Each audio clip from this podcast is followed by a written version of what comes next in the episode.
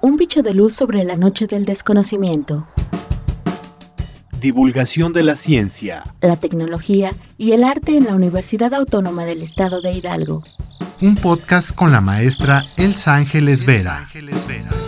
Luciérnaga. Luciérnaga. Hola, ¿qué tal? Soy Elsa Ángeles y bueno, Luciérnaga es un programa de divulgación de la ciencia de la Universidad Autónoma del Estado de Hidalgo. Y hoy vamos a tener una charla con un joven muy bueno, tan bueno que desde la prepa ya sabía con qué iba a trabajar como investigador. Imagínense ustedes ya tener tanta definición con qué material le gustaba manipular para tratar de encontrar resultados. Y bueno, se trata de Óscar Javier Hernández Ortiz, de verdad muy, muy chavo, que ya, pues ya llegó al doctorado, un doctorado en ciencias de los materiales, convención honorífica, y a él le gusta trabajar con polímeros, polímeros casi, casi los podemos traducir nosotros como plásticos, ¿no?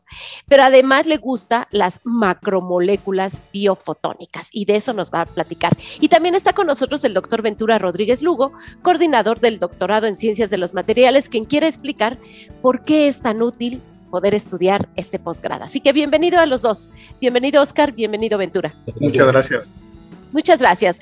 Ahora sí, Oscar, oye, desde la prepa tú enfocado ya a los polímeros. Un poco para quienes no siguen y no están tan familiarizados con las ciencias de los materiales, explícanos qué onda con los polímeros. Bueno, eh, yo recuerdo en mis tiempos en, prepa 2, eh, tuve una asignatura en aquel entonces se llamaba química aplicada y nos mostraban pues de forma muy bonita pues cosas en las cuales se podía aplicar la química, por ejemplo, fertilizantes, la aplicación de metales para, para fabricar cosas. Y lo que más me llamó la atención fue una familia de compuestos que tiene muchos vacíos todavía. Son cadenas largas, repetitivas, como si fueran collares, y dependiendo de qué es el eslabón del collar, tienen diferentes propiedades. Como bien decía, lo que más nos viene a la mente cuando hablamos de un polímero es un plástico, el plástico con en el cual guardamos agua en nuestra botella, en el cual vienen las galletas en las charolas, en los autos, las mangueras, etc. Pero por polímero es cualquier, cualquier material que tiene esa condición de tener una serie repetitiva. Por ejemplo, nosotros convivimos con polímeros como las hojas que tienen las plantas tienen polímeros, nuestra piel tiene polímeros, y entonces pues abre la gama para muchas, muchas aplicaciones. Perfecto, muy bien. Y luego entraste a la licenciatura allá en el Politécnico Nacional, el Instituto Politécnico Nacional, y regresaste aquí a tu, a tu casa de estudios original a hacer la maestría y el doctorado. Y te has enfocado específicamente a las macromoléculas, pero de manera más bonita es las biofotónicas. ¿Qué onda con ellas? ¿Qué son y para qué sirven? Ok, esta es como una historia de orígenes porque yo empecé con mi, mi, gusto por los polímeros y de hecho en, la licenciatura lo desarrollé un poquito. Cuando llegué a la maestría, yo tenía la idea de trabajar con polímeros para aplicaciones biomédicas. Sinceramente estaba más pensando en materiales para sutura, para los catéteres, cosas así. Y cuando llegué aquí me encontré con una familia de compuestos, más pequeños que un polímero, pero este, a eso se le llaman macromoléculas. Es como un polímero, pero más pequeñito. Y no es una molécula pequeñita. ¿Ok? Y con una particularidad, regularmente nosotros cuando escuchamos la palabra polímero y lo tratamos de vincular con la electricidad, sabemos que no conducen la electricidad los polímeros. Pero a partir del año 2000, una, un investigador casi por, por casualidad descubrió que sí es posible. Que sí pueden conducir la electricidad estos que vemos nosotros casi casi como plásticos. Exactamente, y dio pie a nueva generación de nuevos este, materiales que se aplican, por ejemplo, en celdas solares. Mm. Si alguien ha visto una celda solar que es, flexible completamente o que se enrolla, seguramente tiene un material polimérico, que es un semiconductor.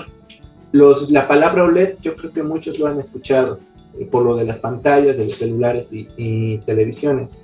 Ah, bueno, estos son materiales poliméricos o macromoléculas que emiten luz y que pueden transportar la electricidad. Entonces, bueno, eso abrió la pie para que en la maestría yo hiciera una tesis relacionada con celdas solares, pero yo tenía todavía la inquietud de la parte biomédica que pude concretar justamente en el doctorado. Este tipo de moléculas que se utilizan para OLEDs o para celdas pueden florecer y gracias a su actividad se pueden aplicar en medicina, sea como marcadores, es decir, puedo hacer que florezcan, que brillen y que me puedan sacar yo una foto de una célula detectando perfectamente dónde está. Es un fenómeno de fluorescencia. O bien que se ocupen en terapia. Y aquí está lo interesante. ¿Cómo en terapia? ¿Para arreglar algo de salud? Ajá, en terapia contra el cáncer o contra cualquier enfermedad, por ejemplo, de la piel, se ha ocupado mucho. en el Politécnico han desarrollado mucho esa para la piel, por ejemplo, y consiste rápidamente, la terapia fotodinámica necesita irradiar luz, regularmente eh, del rojo, del infrarrojo, una luz que no dañe la piel, y un material que se inyecte en la célula cancerosa que, que se ha activado con esa luz. Esta molécula recibe la energía y lo que hace es que activa el oxígeno que está en la célula cancerosa y le recuerda a la célula que tiene un ciclo de vida, un ciclo de vida que olvidan cuando se convierten en una célula cancerosa. Y este proceso se hace de forma directo sobre la célula cancerosa sin afectar a células sanas. Sanas. Y se hacen de una forma menos invasiva y dañina, como sabemos que son las quimios. Y, la radioterapia. Exacto, que es muy agresiva. No todos los cánceres se pueden tratar con fototerapia por la particularidad que necesito que se pueda irradiar pero ya se ha probado en cáncer de piel, en cáncer, en cáncer cervicuterino, en esófago, cualquier región del cuerpo que pueda ser alcanzado por, por la luz, se puede aprovechar.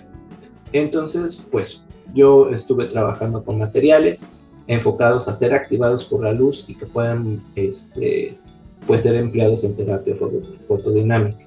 Ya, ahora vamos a entender un poco esto está muy interesante lo que dices. No sé, pensé en el lupus, que están ya trabajando con fototerapia, justamente en el Instituto Nacional de Nutrición, para tratar de evitar, pues lupus es una enfermedad que viene eh, en latín, significa lobo, y es porque las mujeres se hacen unas manchas alrededor de aquí, de las, de las, en las mejillas, unas manchas negras, por estas colonizaciones de, de unas células que se les olvida cuál es su función, ¿no? Que en lugar de proteger, pues te atacan. Ahora con fototerapia están tratando de experimentar algunas cuestiones que yo sabía que venían del Politécnico Nacional. Ahora que tú lo explicas, lo entiendo perfectamente bien hacia dónde van esas experimentaciones. Pero ahora nos podrías explicar de manera muy concreta en, qué punto llegaste con tu, con tu trabajo de doctoral, es decir, em, ¿Ya tienes una propuesta de un material específico o estás añadiendo o perfeccionando algo que ya existía? Exactamente por dónde va, Oscar. Ok, bueno, el trabajo consistió desde el diseño de las moléculas, me apoyo con cálculos de química computacional, química cuántica, y gracias a ellos yo puedo predecir el comportamiento. La molécula en específico para que pueda ser empleado en esta aplicación necesita una propiedad electrónica, pasar de una transición a otra, y así se puede activar el oxígeno. Eso se puede eh, predecir con química cuántica. Y aparte, hice la síntesis de toda una familia de compuestos, hice nueve, con una particularidad de un grupo químico, de un colorante, se llama DPP, es un colorante rojizo. ¿DTP? DPP, dice pirrol, pirrol. Es un material que ha sido empleado para el diseño de muchas moléculas, sobre todo para celdas orgánicas y Y tiene la particularidad que genera buen rendimiento de activación de oxígeno. Entonces yo estuve jugando como si fuera un rompecabezas con diferentes segmentos, acoplándoselos al TPP y viendo su respuesta.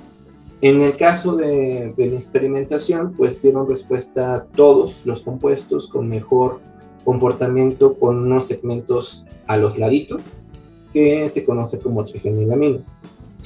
Y también llegué en la evaluación, todavía no en vivo ni in vitro, pero se hace una prueba en directa con una sustancia que se conoce como ácido úrico. Me imagino que muchos lo han escuchado por, por ciertas enfermedades con las cuales está relacionado. Cuando se inflaman las articulaciones, especialmente del pie. Ajá. Bueno, se ocupa este para hacer pruebas en laboratorio porque este se puede degradar por oxígeno, se llama oxígeno singulete, el oxígeno activado. Entonces yo lo que hago es preparar una solución con ácido este, úrico y voy monitoreando por absorción UV si se va degradando o no, por acción de mi compuesto. Si es así, pues yo puedo determinar eh, la velocidad con, lo, con la que lo hace y cuál es el rendimiento. Eso para poderlo proponer. Algo que se me olvidó, que es algo muy interesante que me imagino que les va a llamar la atención, es que los materiales tienen que estar en forma de nanopartícula. ¡Wow! Otra cosa que regularmente ubicamos como nanopartícula con materiales inorgánicos, metales o sales, pero se pueden hacer nanopartículas de polímeros o de compuestos orgánicos en general. Se queda una suspensión. Para los materiales metálicos, pues depende mucho del tamaño de la partícula, la propiedad. Y en las orgánicas depende más de la, de la molécula en sí, cómo está diseñada y cómo se va acomodando, apilando en el espacio. Entonces, para poder entrar dentro de la célula necesita un tamaño nanómetro. Así es como entra. Y se le engaña con una, se le añade un fragmentito que, que atrapa la célula cancerosa y así es como se hace selectivo. Entonces, lo atrapa, lo recibe y ya dentro de la célula ya se irradia y se activa. Y se le recuerda a la célula que tiene un ciclo de apoptosis, es decir, muerte celular programada, y se cumple la, la terapia. y nada de andarse reproduciendo allí locamente, que eso es lo que pasa con el cáncer, ¿no? Básicamente. Y entonces te fue bien con las nueve familias, digamos, de, de, células con las que tú querías eh, trabajar, experimentar. Sí, me fue bien con, con, la familia de los nueve compuestos. De hecho, este, me falta eh, determinar, que es una parte que sería muy interesante, por método electroquímico. Eh, la parte que yo predije al inicio es que sí lo puede hacer, pero además hay dos formas en las cuales lo puede hacer. Puedo activar el oxígeno o puedo formar algo que se conoce como radicales, o OH, o especies que tienen oxígeno y que tienen mucha reactividad. En mi prueba del ácido úrico solamente puedo monitorear que lo degrada, pero puede ser con cualquiera de esas dos y estamos planteando por método electroquímico, por una técnica que se llama impedancia electroquímica, determinar si lo hace generando la activación del oxígeno o generando especies derivadas de oxígeno, que cerraría completamente en este estudio, porque ya podría yo predecir con, de forma teórica el comportamiento en específico de la molécula. Y ya hablando en términos científicos, podría yo explicar en mi estructura y mi diseño que hice de mi rompecabezas de moléculas, cuál es el efecto de cada una de las piezas de ese rompecabezas. Perfecto. ¿Y esto qué? Pues vas a hacerte el postdoc, te vas de estancia porque pues la investigación no para. Es que eso es lo fascinante, ¿no? Descubres una cosa y dices, no, pero ahora podría hacerse esto otro o podría seguirse este camino y para eso se necesita pues laboratorios, instituciones, tutores, gente con experiencia a tu lado caminando porque pues no se hace en solitario. ¿Qué va a seguir entonces para ti? Algo muy bello de esta etapa para hacer ciencia de esta época es que ya son completamente interdisciplinarios. Así es. Hace algunos años el físico hacía solamente física, el químico hacía solamente química y ahora el químico tiene que saber cosas de física y el físico tiene que trabajar con químicos. Y en mi caso yo tengo que trabajar con gente de biomedicina, de biofotónica y saber de todo un poco. Obviamente cada quien eh, es experto en una sola parte pero es muy bonito esta parte de, la interdisciplinariedad. De compartir saberes y experiencia, ¿no? Exactamente, que es el área de materiales, básicamente. De todas las partes de, biología, medicina, química, física, hasta matemáticas, pueden englobar y, encontrar un lugar en el cual convergen los materiales. En mi caso, pues sigue, eh, tengo la inquietud de modificar, porque se sigue un diseño de ese rompecabezas molecular muy ya muy estudiado y yo quiero jugar con otras piezas y ver cuál es su influencia. Y, y llegar hasta la parte de desarrollar ya una aplicación que son sensores electro, eh, electroquímicos con este tipo de materiales para sensado de biomoléculas o incluso para aplicación ya un poco más sencilla en terapia, que ese es mi, mi, mi punto al cual quiero llegar. Maravilloso.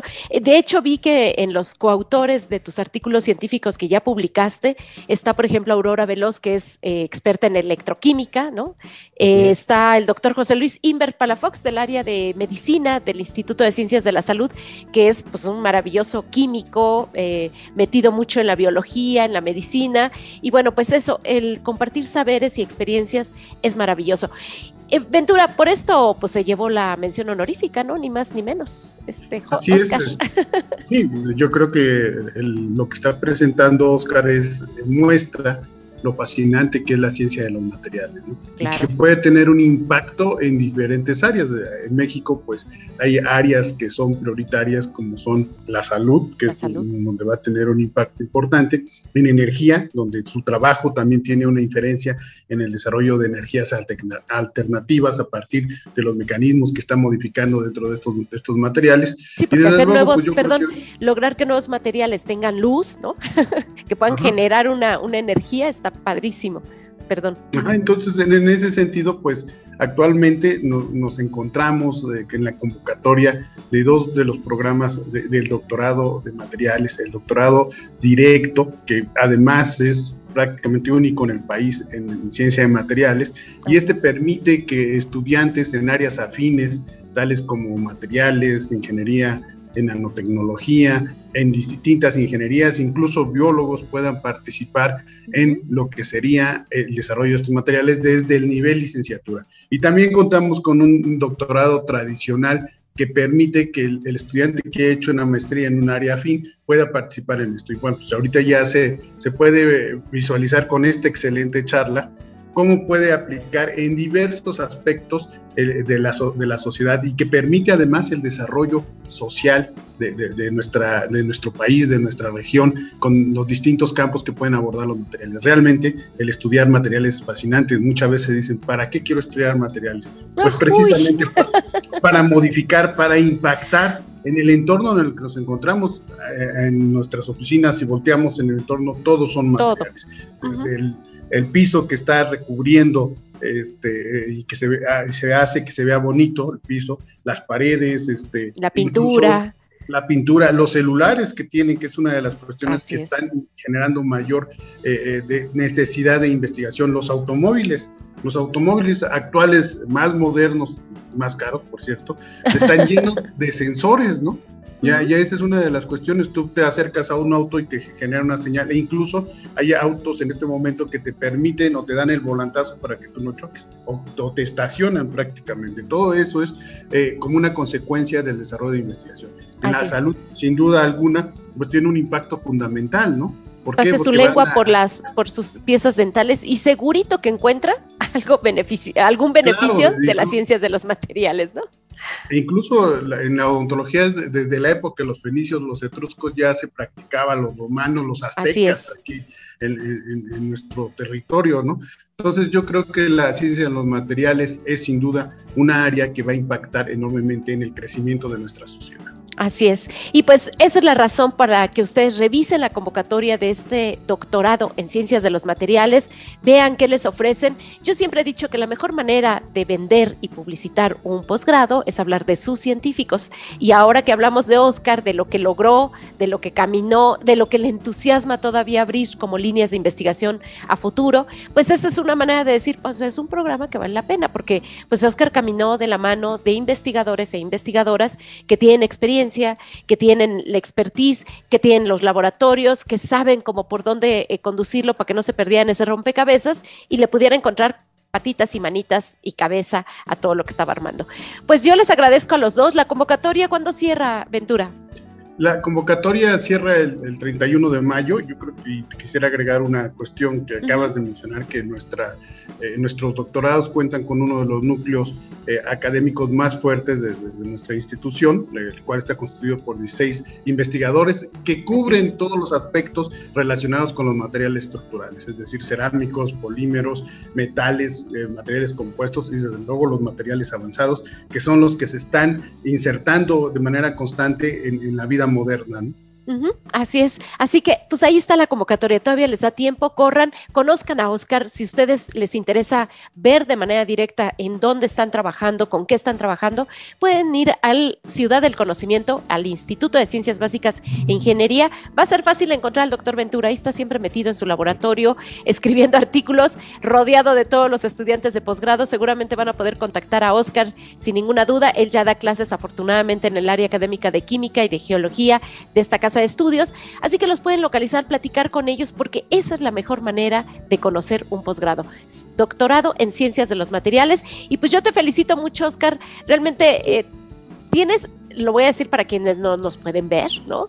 Tiene una cara de niño entusiasmado cuando habla de cómo de encima, cómo busca, cómo se pone a armar, cómo se pone a experimentar y si le pongo esto y si le pongo el otro, es esta curiosidad científica por, por a través de la experimentación por encontrar cosas nuevas. Y creo que eso es lo apasionante. Al, al escucharte uno dice, no, pues se divierte bastante este chicuelo en lo que hace.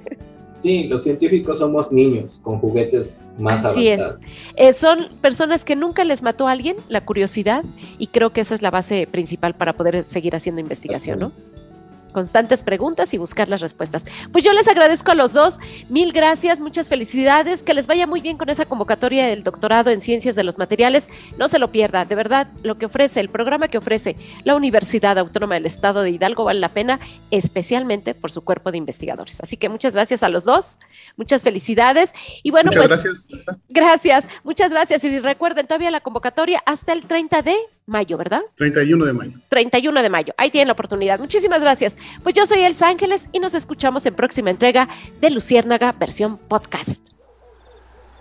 Un bicho de luz sobre la noche del desconocimiento.